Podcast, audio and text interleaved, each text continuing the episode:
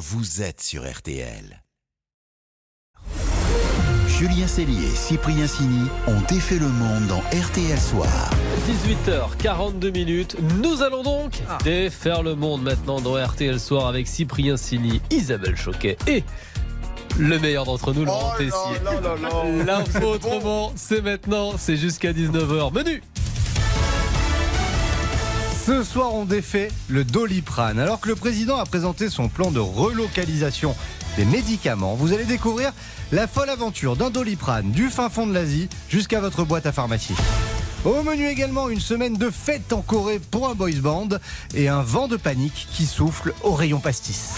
On défait le monde de la quotidienne, c'est parti On défait le monde dans RTL Soir. Et voici les sons du jour. Le président ne veut pas revivre les pénuries de paracétamol et de produits euh, anesthésiants rencontrés pendant la crise sanitaire. Et donc aujourd'hui, il a annoncé son grand plan de relocalisation de la production de médicaments. Mais en attendant que le plan fonctionne, bah il vient d'où le Doliprane? Avec l'équipe dont défait le monde, on a voulu remonter tout le parcours d'un cachet de paracétamol, de la molécule, jusqu'à notre armoire à pharmacie. Et pour ça, on a contacté Marie Coris, elle est chercheuse à l'université de Bordeaux.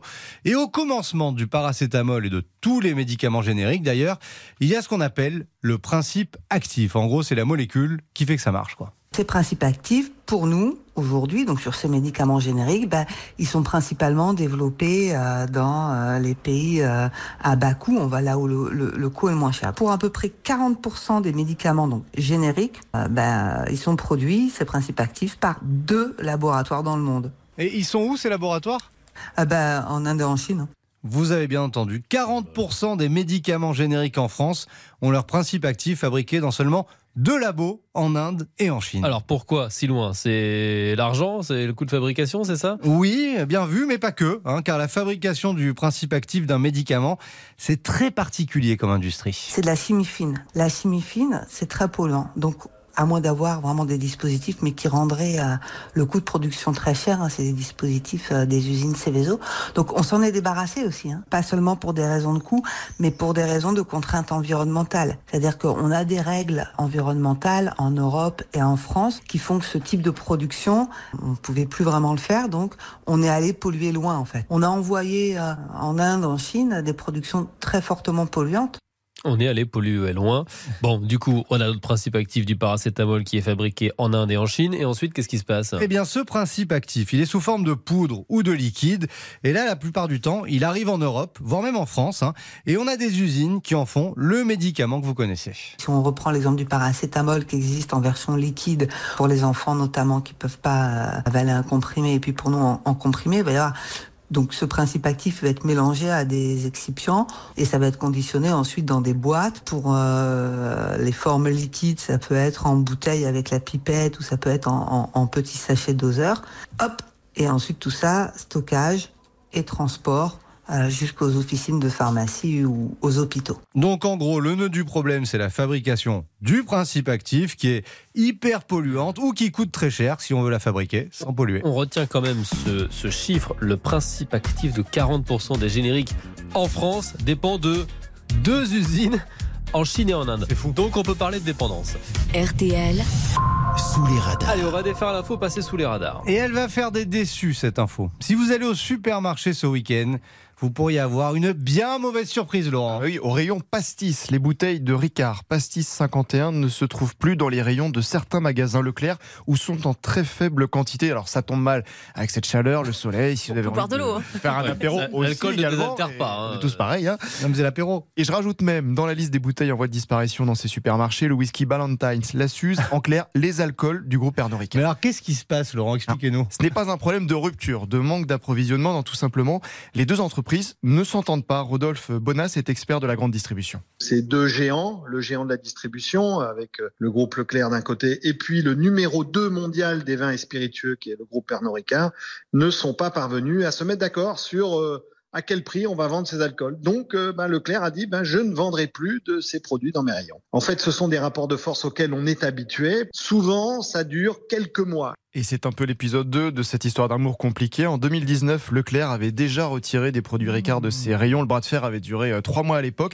Et celui-ci va tombe mal avec l'arrivée de l'été. Euh, les supermarchés Leclerc, c'est près d'un quart des ventes de grande consommation en France. On verra donc qui craquera le premier. Bras de fer au supermarché. Allez, petite pause et on défait le monde continue dans RTL Soir avec les BTS. Alors pas les BTS Conta. Ah, Le groupe à fait. star de la pop en Corée du Sud parce que le pays est en fête pour leurs 10 ans de carrière. C'est complètement fou. On vous explique tout dans un instant. À tout de suite. On défait le monde. Julien Cellier, Cyprien Signé. Julien Cellier, Cyprien Signy ont défait le monde dans RTL Soir. Allez, bonne soirée. L'info autrement, c'est maintenant 18h49 minutes. On défait toujours le monde dans RTL Soir. Alors voici maintenant nos winners du jour, ou plutôt nos Osunja. Ah, il a osé. Euh, comme on dit en coréen, votre serviteur est polyglotte. Bravo, les BTS. Alors BTS, c'est un groupe de musique. hein. Vous ne connaissez peut-être pas, et pourtant toute la Corée du Sud est en fête pour célébrer bah, leurs 10 ans, Isabelle. Ouais, si vous étiez sur Mars ces dix dernières années, si vous pensez que Moi. BTS, comme Julien, c'est d'abord un bon diplôme, je vous mets dans l'ambiance. Ah ça c'est- ça c'est BTS. Ah bon? Ah, moi, je connais pas non plus ça. Tout le monde connaît quoi. Mais oui, c'est un tube, Dynamite. Il faut imaginer la chorégraphie qui va avec. hein. C'est au millimètre, ils sont sept, il n'y a pas un orteil qui dépasse. Avec des vêtements et des cheveux de toutes les couleurs. C'est très. Ah, c'est très Moi, je connais manga. Ouais, très manga, très pop. Alors, pour leurs 10 ans, effectivement, la Corée du Sud est en fusion. Une semaine entière de célébration. Plusieurs monuments de Séoul sont illuminés en violet, c'est la couleur du groupe. Euh, La poste coréenne a édité des timbres à leur effigie. Les 120 000 lots sont partis en 3 heures. Et puis, des milliers de fans du monde entier, évidemment, ont envahi la capitale coréenne. J'ai juste envie de leur souhaiter d'être heureux, de faire ce qu'ils veulent. Nous, les fans, on sera toujours là. Nous les aimons tellement. Et ces fans, on les appelle The Army. Difficile de dire combien ils sont, mais pour vous donner une idée, les BTS, c'est 75 millions d'abonnés sur YouTube, ah, à peine Cyprien. moins. Voilà, pareil, à peine moins sur Instagram. Ils sont cités plus de 20 fois dans le Guinness Book des records. Par exemple, ce titre. Ça s'appelle Butter. Et bien, c'est Beurre.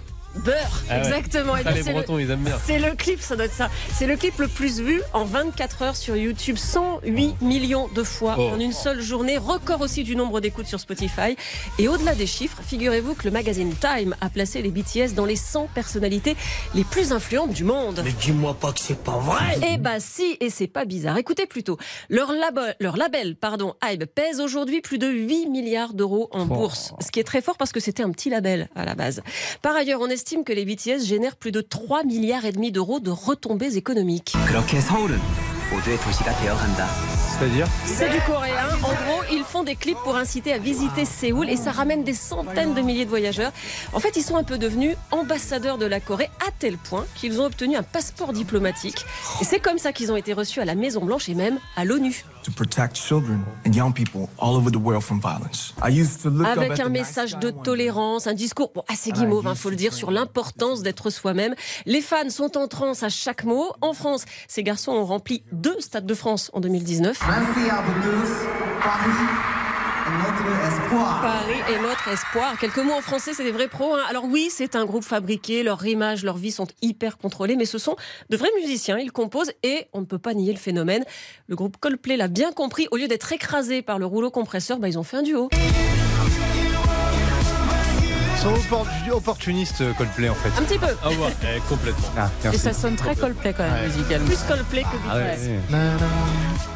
Bravo. Ça, je savais pas que c'était un duo non plus avec euh, BTS. Ben voilà, Donc, si je vous ai appris des choses, je suis contente. Ah bah, euh, moi je suis là pour ça. hein. Pour apprendre. Pour apprendre, effectivement, BTS, le phénomène de la Corée du Sud, vu par Isabelle Choquet ce soir. Le match des infos pour briller au dîner. Le match, que c'est serré. Isabelle face à Laurent qui détient la meilleure info pour vous permettre de briller ce soir au dîner. Ah, Isabelle est impériale. Elle a repris le large. Elle mène 80 à 77. Laurent est en train de craquer au pire moment de la saison. Mais Aïe, qui va essayer de se refaire ce soir? C'est C'est Laurent. FC Nantes. hein. Ah oui, avec les Oh. Beatles, c'est vrai en plus. Oh non Vous le disiez, ils vont sortir une chanson grâce à l'intelligence artificielle. Celle-là, elle est connue. Hein.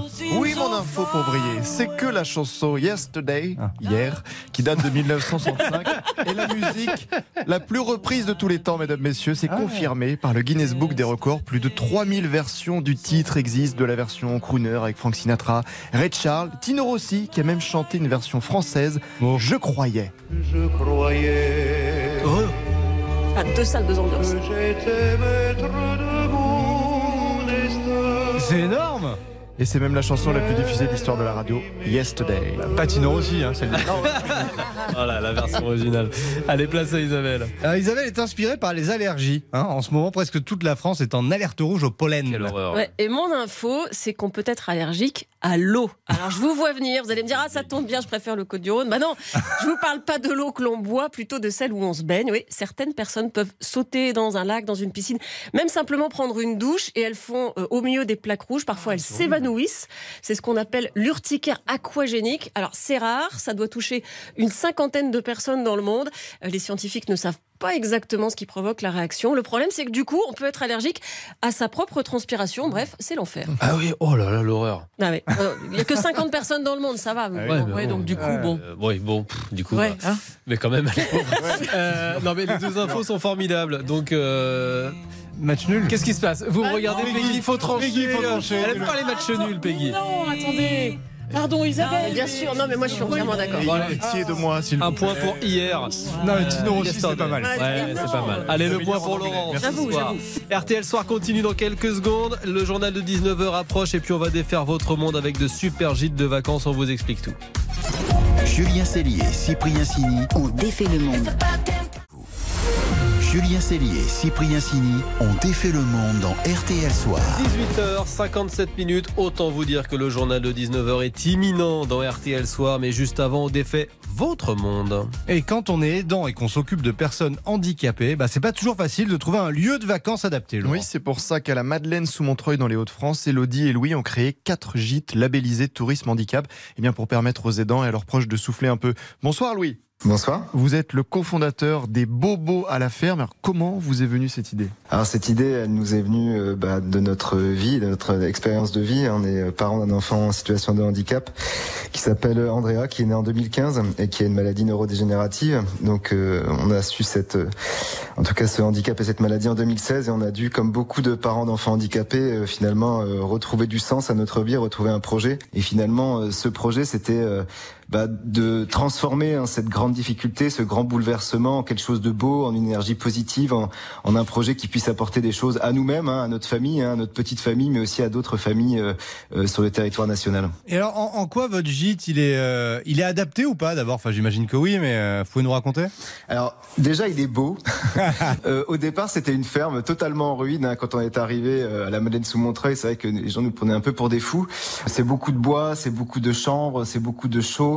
C'est ce qu'on dit souvent, le, répit et, je pense le repos commence par les murs qui vous accueillent. Donc on a fait, en tout cas, on a essayé de faire en sorte que ces murs soient le, plus jolis, les plus chaleureux possible pour que les personnes puissent déconnecter d'un quotidien qui est souvent extrêmement lourd, ex- extrêmement euh, anxiogène. Et après, techniquement, comment c'est adapté?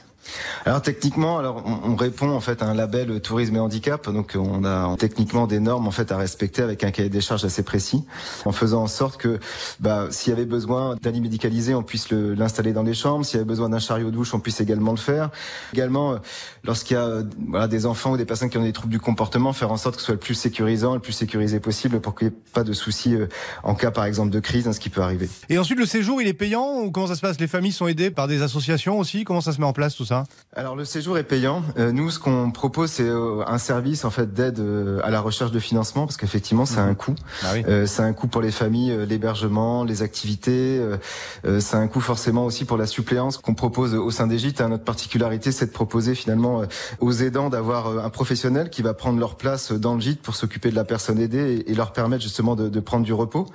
Donc nous, en tout cas, on a des professionnels qui sont là pour accompagner ces familles, pour trouver les financements nécessaires et faire en sorte que tout toute personne, euh, quel que soit son revenu, euh, euh, ses revenus, puisse à un moment donné accéder à ce site, euh, quelle que soit sa situation. Quatre gîtes labellisés Tourisme Handicap à la Madeleine sous Montreuil dans les Hauts-de-France. Grâce à vous, Louis, et grâce à votre épouse Elodie, les bobos à la ferme. Merci encore. Bonne soirée. Bonne soirée, merci à vous. Merci Louis. C'est Vraiment, super initiative, Oui. soutenue par la Fondation de France, il faut le préciser. Bravo. Merci beaucoup les amis d'On défait le monde. On se retrouve demain, 18h30. À demain. À demain.